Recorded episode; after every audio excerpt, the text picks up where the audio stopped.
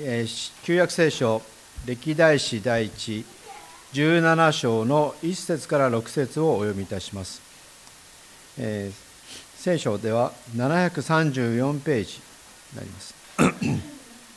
それではお読みいたします。第一歴代史17章。ダビデが自分の家に住んでいた時のことである。ダビデは預言者ナタンに言った。見なさい。この私が杉材の家に住んでいるのに主の契約の箱は天幕の下にある。ナタンはダビデに言った。あなたの心にあることを皆行いなさい。神があなたと共におられるのですから。その夜のことである。次のような神の言葉がナタンにあった。言って私のしもべダビデに言え。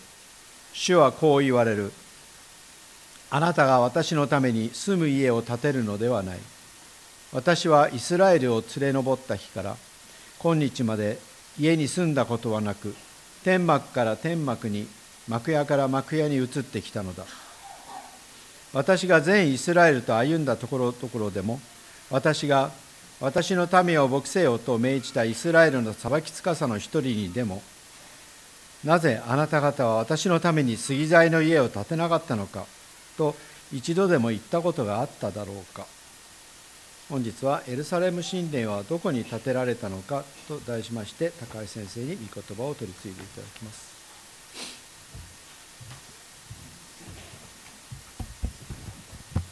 歴代史あまり開かない方が多いかなと思いますが歴代史はですね中心テーマがダビデ。今から3000年前のダビデさんが世界の本当に不思議と言われる偉大なエルサレム神殿を建設するその備えのことがいろいろと書いてあります。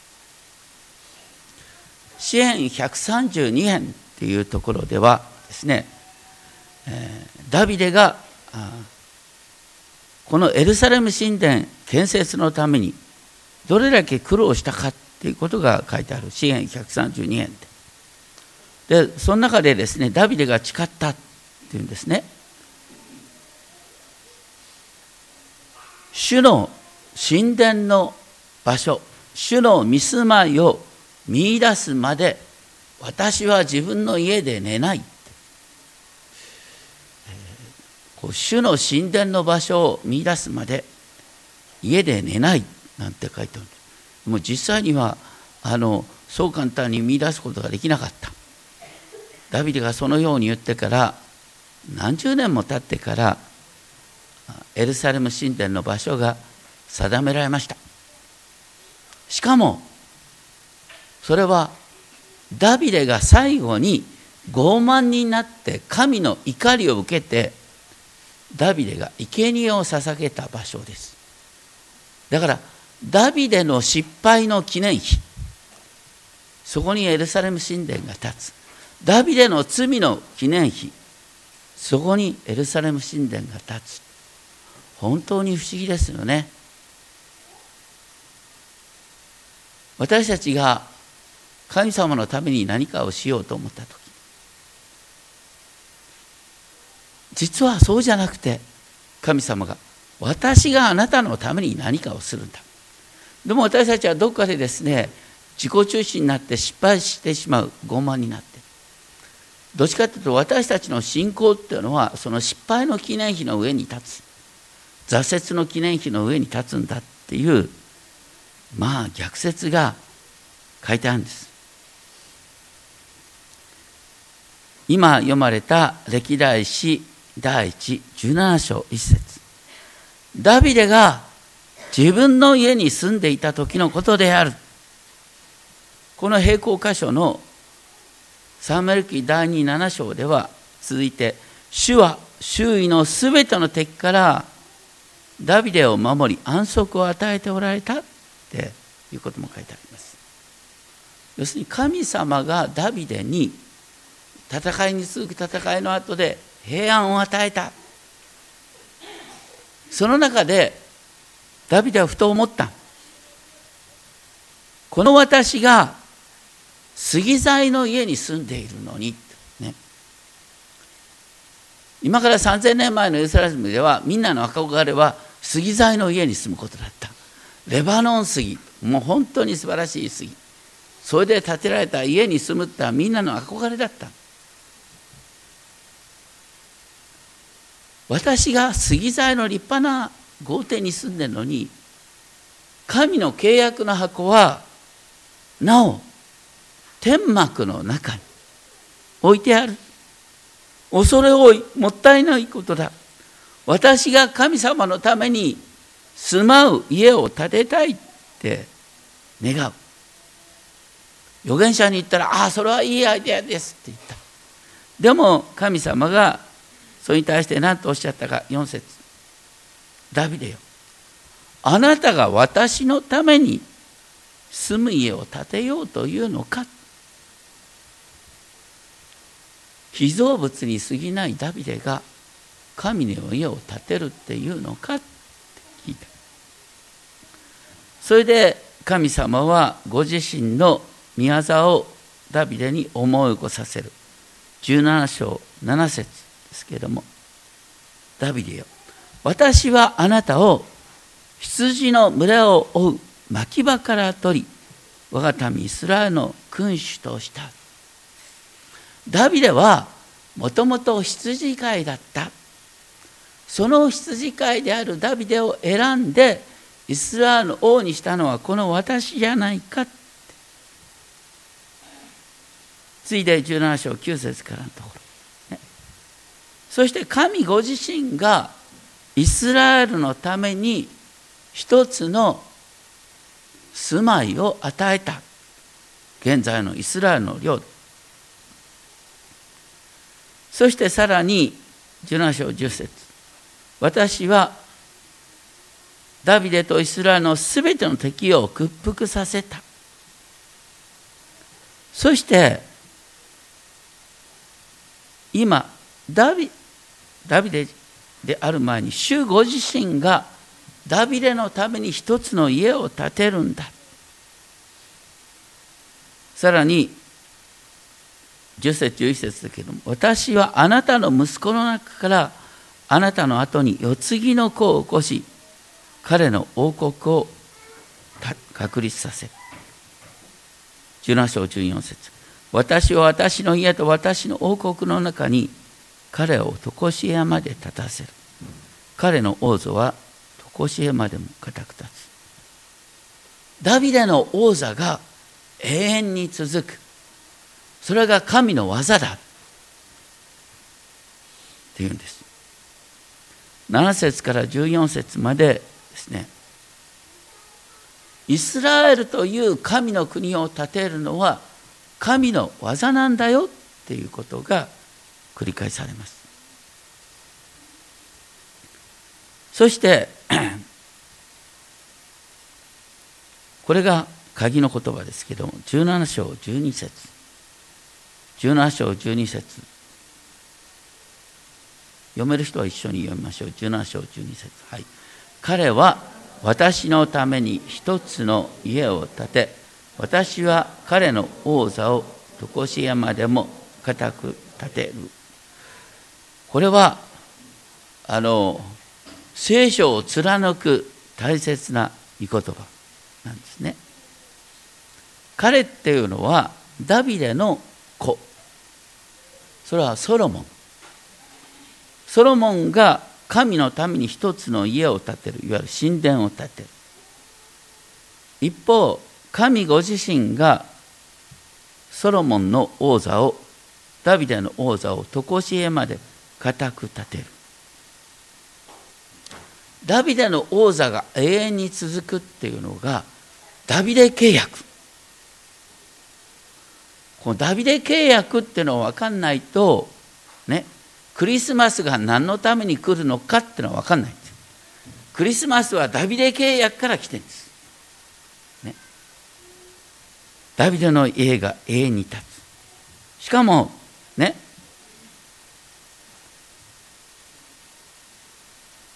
今エルサレム神殿ってのはないよね。なんと今エルサレム神殿の場所に何立ってんの？イスラム教のモスクが立っとる。じゃあね神様が家を建てるいやごめんなさい。ダビデの子孫が家を建てるってのはどういう話になったの？とこれがねいわゆるソロモンにおいてじゃなくてダビデの子であるイエスにおいて全部成就するって話なんです。ダビデの子イエス。ね。ダビデの千年後に生まれたイエスはダビデの子としてね。神殿を建ててる、ね、イエス様は十字架と復活で神殿を完成した。そして今私たちが神の神殿なんです。この教会が神の神殿なんです。私たちプロテスタントにおいてはローマ教皇が、ね、その神殿の長だとは言いません、ね、イエス・キリストご自身が神殿の支配者である。私たち一人一人はそこに属するものである。その中にはねカトリックもねそれから東方正教会もいわゆる三位一体論を信じている全ての教会がこの家として建てられている。壮大な話です。だからねダビデの子孫が神の家を建てるっていうのはイエス・キリストにおいてそして私たちにおいて成就している。一方ねダビデの王座が永遠に立つっていうのはダビデの王座が一度ね潰れたようでありながらイエス・キリストにおいてダビデ王家の試合が始まっている。これが分からないと何のためにクリスマス祝うのかっていうことになる。なかなか難しいんですけどもとにかく私たちの教会にいらっしゃる方はねこのダビデ契約第2サムエルの7章とこの歴代史第一の17章。これが分からないと本当の意味でクリスマスの意味が分かんないんだよなということを覚えながらぜひですねそのあたり味わっていただきたいと思います。でその話を聞いたダビデさんはなんで私の家がそんな特別扱いされるんでしょうかと言って感謝の言葉を言った。それが歴代史第一17章17節ね。私はねあなたの前にこんなちっぽけなものなのにあなたは私を優れたものとして見てくださっている。ここから有名な詩篇が生まれます。何ですか？今日一番最初に読んだ詩篇8編は詩篇8編はここから生まれてるんです、ね、神様がダビデ鳥に足りない羊飼いに過ぎなかったダビデを王に選んでダビデの王座が永遠に続くと言った。それと同じように神様は私たちをね小さなダビデとして選んでくださって神が私たちに目を留め私たちがこの地を治める。ダビデがイスラエルを治めたと同じように私たちは世界を治めるものとして神に召された。その全ての始まりが神が私に目を留めてくださった。なんで皆さんは今ここに集ってるんですか？いやそれは自分で一生懸命調べてねこの立川福音寺教会が素晴らしい教会だと思って自分で選んできましたっていう人はあまりいないんです。ね。誰かに誘われてね。一番昔からあるパターンはね。あの本当に友達に誘われてとかね。あの好きな子がいるから来てみたとかさ、まあ、そういうパターンとは一番こういいですね。まあ、とにかく自分の意思で来たような感じであって神様が導いてくださる全て神様があなたに目を留めてくださったっていうところが始まる。私たちはどっかでねいやあの私の信仰はまだまだ未熟でそう言い出したらみんな未熟なんです。それよりも神様がこの私に目を留めてくださって私がねイエス・キリストの福音が分かるようにしてくださってそしてこの私に平安を与えてくださった。全ては神様の眼差しから始まってるんだ。信仰の成長にとって最も大切なのはその神様の導きを信じるってことなんです。さらにですね17章21節ではねイスラエルっていう国の栄光それは神がイスラエルを選んでくださってイスラエルを奴隷状態から解放してくださったこととして描かれている私たちも同じように知らないうちに自分の欲望で欲望の奴隷状態になってた。それはサタンの奴隷状態だった。そこから解放されたんだ。そして17章24節こうしてあなたの皆が常しえまでも真実である。ということが分かりますように。今日一番さ最初にですね、えーと「父の神の真実は」って歌いましたけれども神の真実。それはイスラエルの歴史において明かしされている。そして私の歴史の中で明かしされる。ということです。とにかく全ては神様の眼差しから始まっている。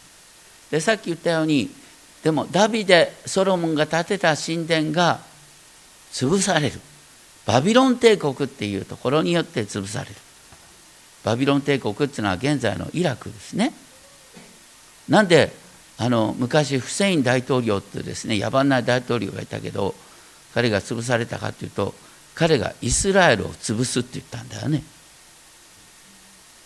そこからあのあの大統領の自滅が始まった現在のイラクの悲惨が始まってるんですけどもあのフセイン大統領は自分はネブカデネザルの再来だ。でイスラエルを潰すこそが私の使命だと言った。だそういう歴史っていうのは今も生きてるんです。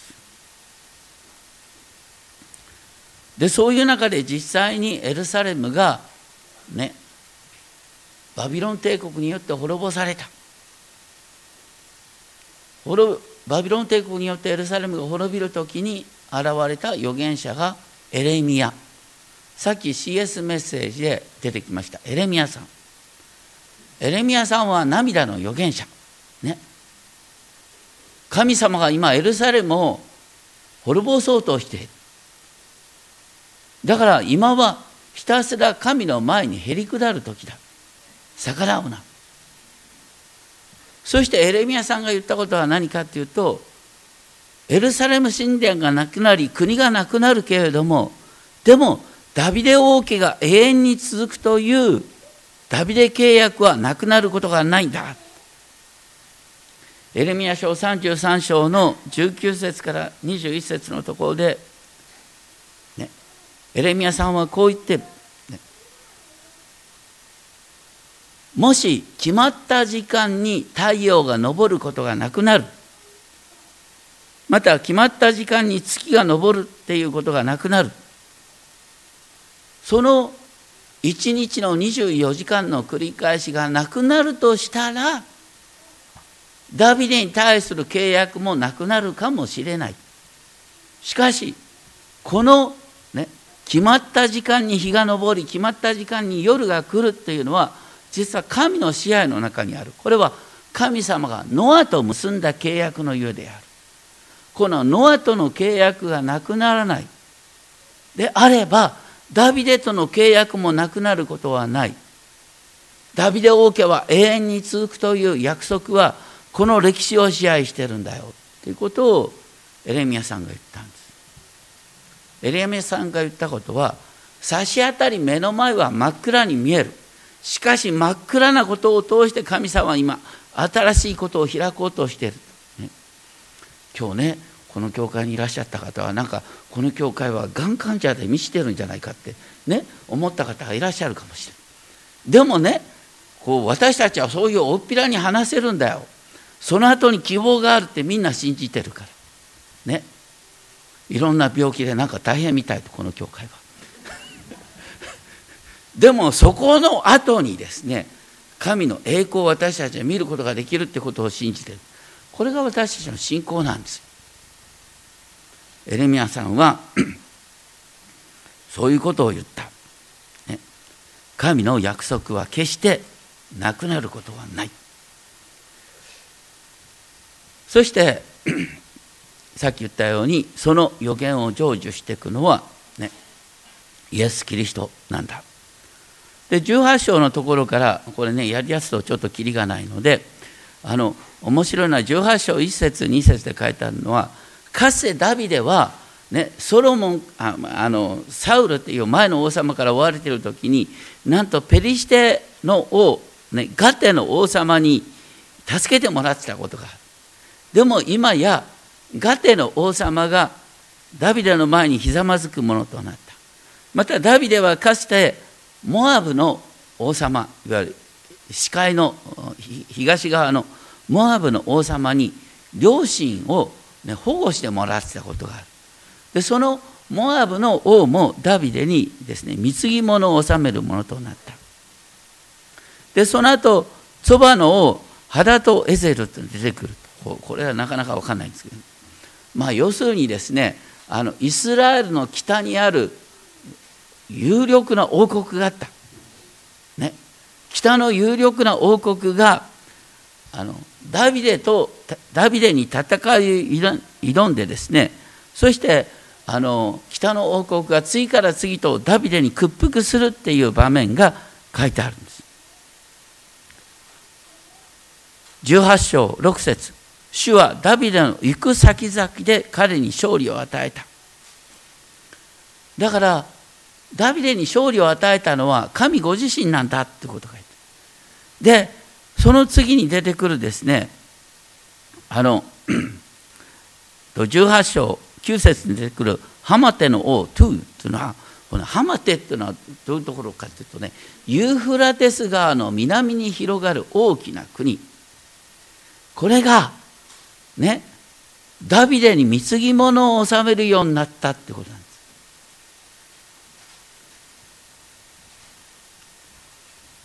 そして南の方もですねエドモっていう国がダビデに屈服するようになる。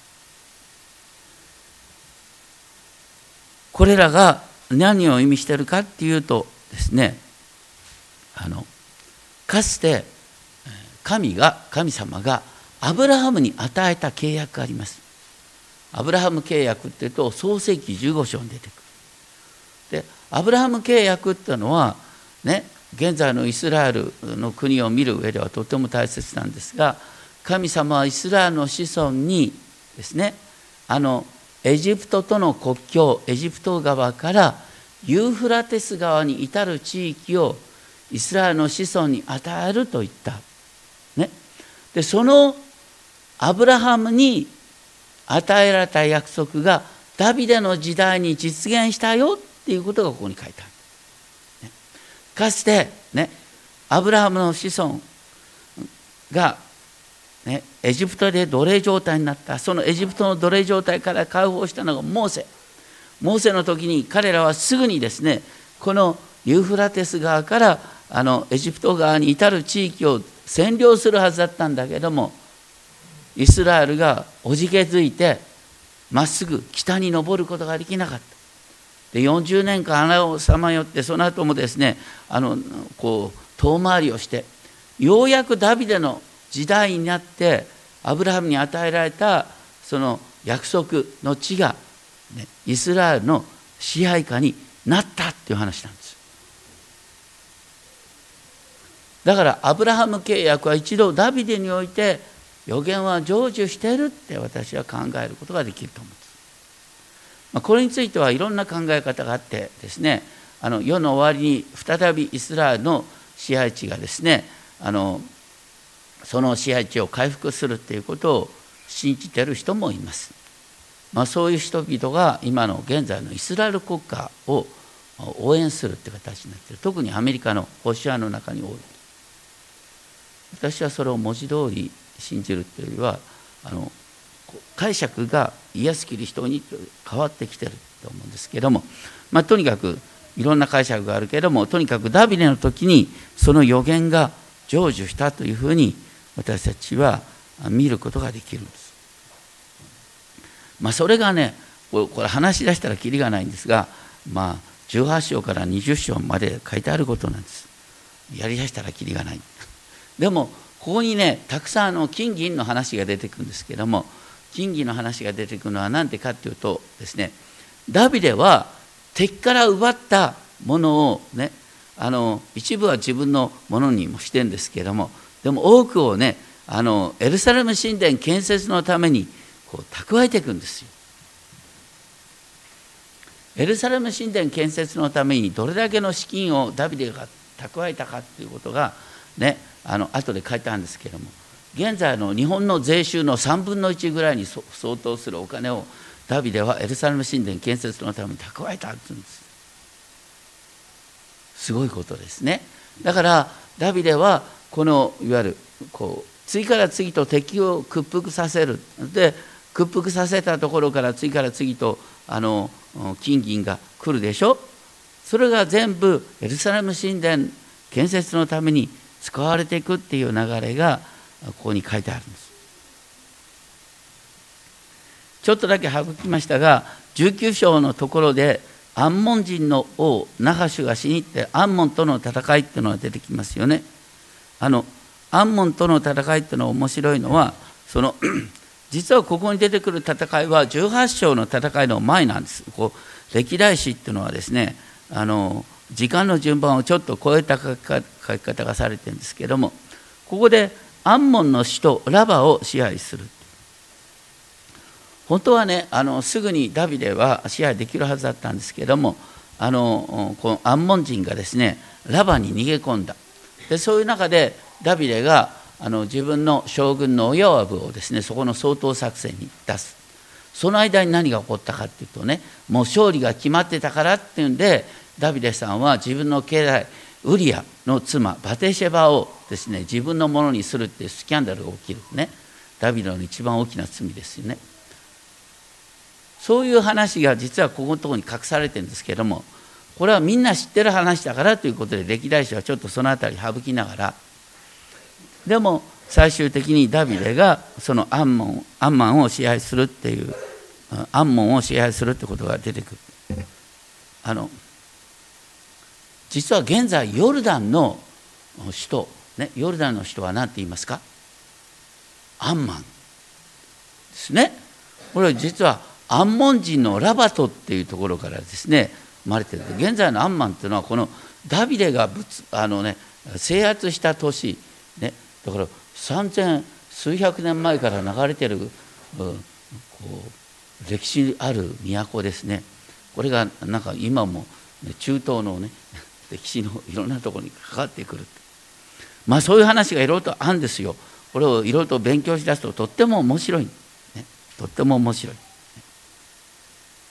それがまあ20章1節で年があるために王たちが出演する。その20節そういう中でダビデがエルサレムにとどまっていた。そういう中でいろいろとあるんですけれどもダビデはこの時に本当にですね自分の家来たちをうまく把握しダビデは本当に平和のうちに国を治めていたということがある。でも人間っていうのはやっぱりうまくいくとですねあの自分の手柄になるんです、ま、僕もそうですけどもね。あの困ってる時は神様助けてくださいと言って結果がうまく出るとですねああこの私が能力があるからってふと思いたくなるんです。皆さんも気をつけたらいいですよ。ね。困ってる時には神様助けてと言ってうまくいったらこの私の能力のおかげでって自分を誇りたくなる。ダビデもそうだった。それが21章に出てくる。21章。ね。サタンがねダビデをそそのかした。でダビデがやったのは何かというとイスラエルの軍事力を改めて確認するってことだった。これは王としての当たり前の務めだと思うんですけどもこれがね面白いのはイスラエルっていう国の本当の王様は誰かっていうとヤーウェ神ご自身なんです。だからイスラエルの軍事力を把握するのは主の責任であってそれを自分の軍隊であるかのごとく数えるっていうのはね王様がイスラエルの神ヤウェではなく俺だっていうことの宣言になる。だからその人口調査をしよう軍隊の数を調べろって言った時にあのどうかダビデとあんまり仲が良くなかったヨアブっていう大将軍。あの大将軍のヨアブでさえですねダビデさんそれはちょっとまずいんじゃないですかって。ダビデにアドバイスした。ところがダビデはそのヨアブの還元を退けて「いややりたいんだ!」と言ってややった。その結果20章7節この命令は神の目に悪しきことであった。神はイスラエルを撃たれた。ダビデはあこれはとんでもなく神様を怒らせてしまったっていうことが分かって20章8節神様の前に謝るんです。神様ごめんなさい。私は愚かなことをしました。でも時すでに遅く遅し。ダビデはやっぱり罪をやったから罪を犯したからその罪に対する報酬は支払わなきゃいけない。でそこでね神様があのガド預言者ガドを通してですねダビデに選択を定める。20章12節。お前の罪のゆえにイスラエルに災いが起こる。その災いの可能性3つあるんだ。どの災いがいいか選べって言うんです。ひどい話だよな。で第一の災いは何かっていうと21章12節。3年間の飢饉ね。第一のチョイス。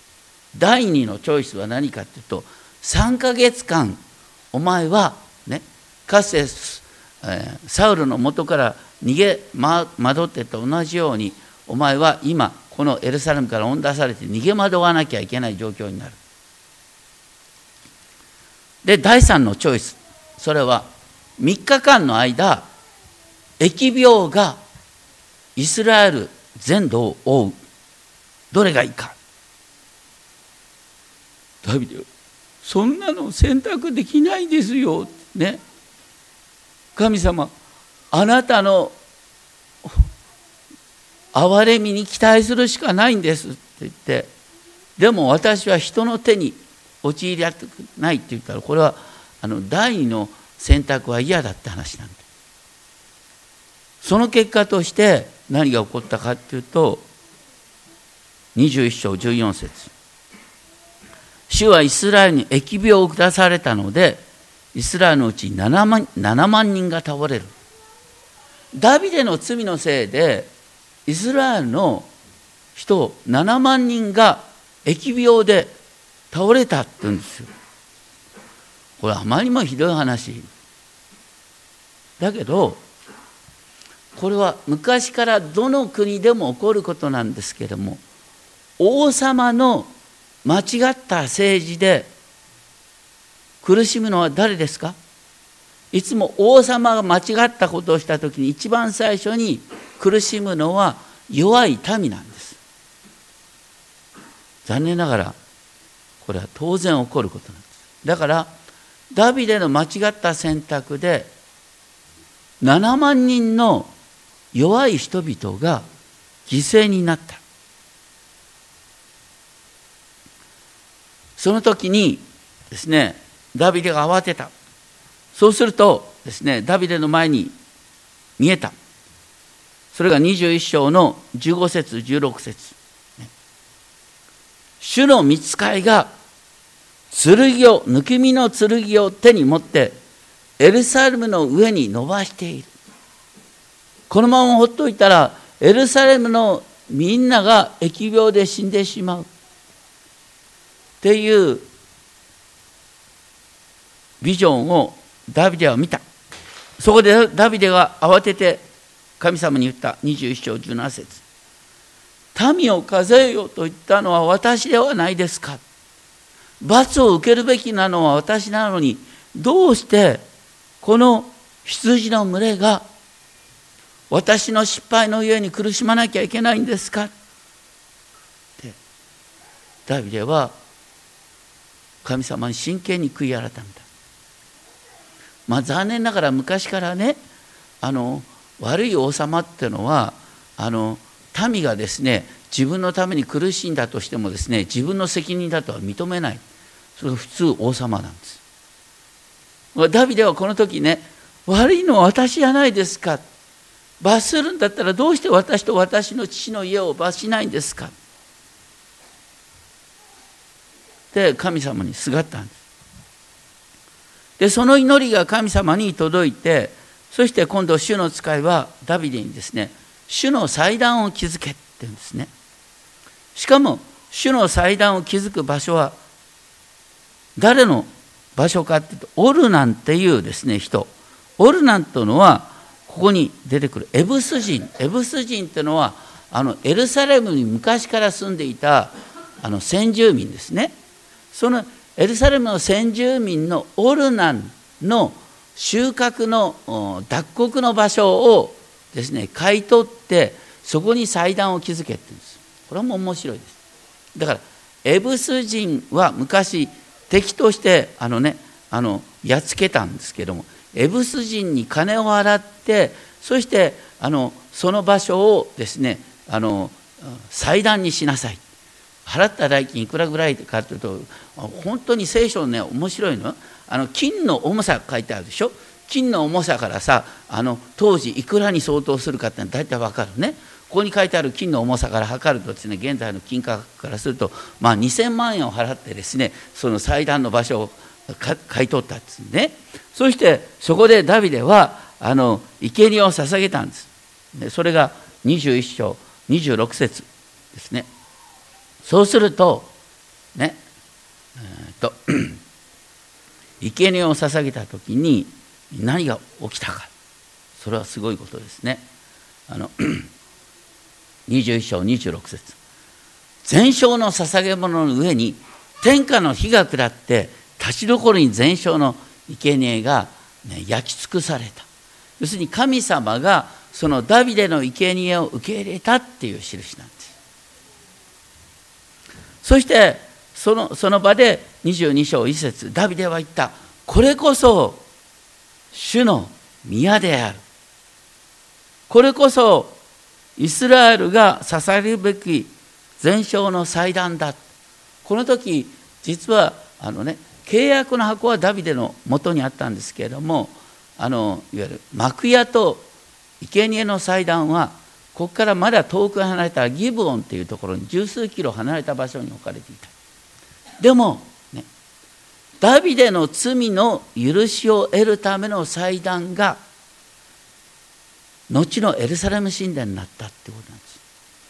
これは不思議だよね。エルサレム神殿は何の上に立ってるかダビデの罪の上に立っているんです。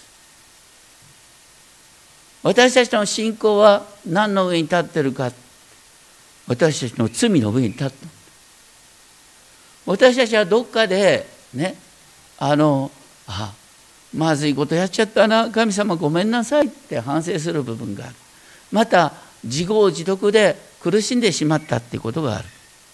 その時反省した、ね、神の前にもう一度へり下った。そこがあなたの祭壇あなたの記念碑になる。エルサレム神殿がダビデの最後の傲慢の罪に対する神の裁きの上に立っているっていうのは本当に面白いことです。その中でダビデは何をね改めて理解したかというと何かというといろんなことをね神様のおかげでうまくいった。神様のおかげでうまくいったんだけど俺の手柄だって思った。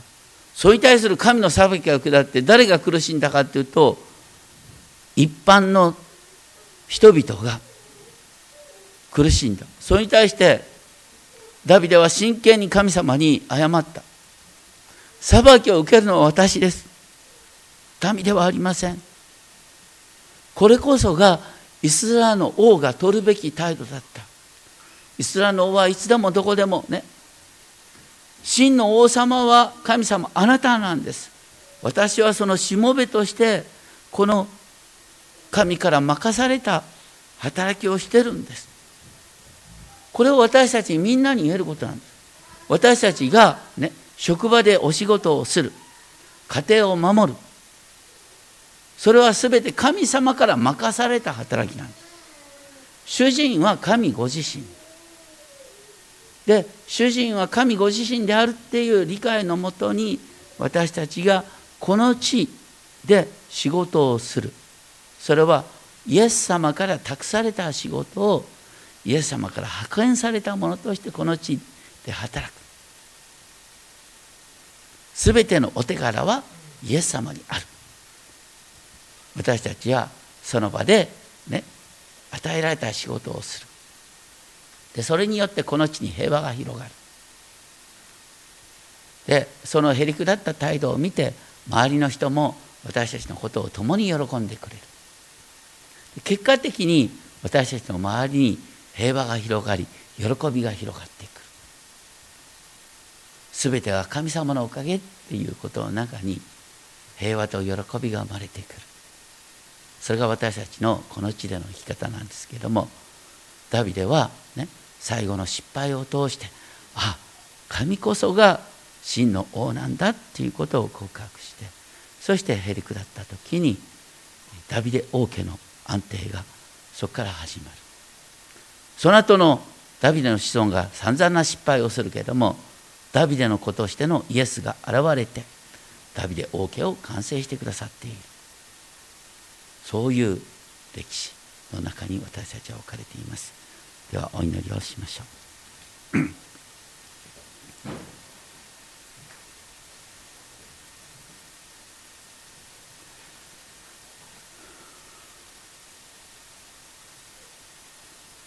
あなたの日数が満ちあなたが先祖のもとに行く時私はあなたの息子の中からあなたの後に世継ぎの子を起こし彼の王国を確立させる。彼は私の民一つの家を建て私は彼の王座を常しえもる固く建てる。ダビデの子が神殿を建て神がダビデの王座を永遠に立てる。そのダビデ契約からイエス・キリストが生まれます。そしてイエス・キリストは十字架と復活によって真の神殿を天に完成してくださいました。そして世の終わりには天の神殿がこの地に下りこの世界全体が神の神殿とされます。私たちは今神の神殿としてキリストの体としてこの地に建てられています。私たちはキリストによってこの世に派遣されます。どうか私たちがいつでもどこでもキリストの大使である。との誇りを持ってこの地に平和を広げていくことができますように。この世界の真の王はイエス・キリストである。ということを覚えてこの地に平和を広げていくことができますよ今さまざまな試練の中にいる人がいます。でもあなたはその試練を支配しておられます。あなたはすべてを駅に変えることがおできになります。どうかあなたが今試練にあっているお一人お一人と共にあってくださりあなたにある希望を見せてください。そして私たちのあなたに立ち返るその悔い改めの記念碑が私たちの永遠の喜びの記念碑と変えられます。苦難の場所が喜びの記念碑と変えられる。あなたの支配を覚える記念碑と変えられる。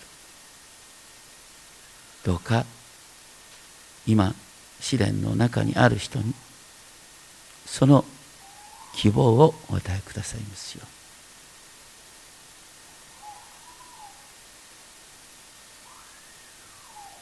どうかあなたが共にいて今週の歩みをお守りください。また格別に今週土曜日に予定しておりますゴスペルコンサートを豊かにあなたの栄光のためにお持ちください。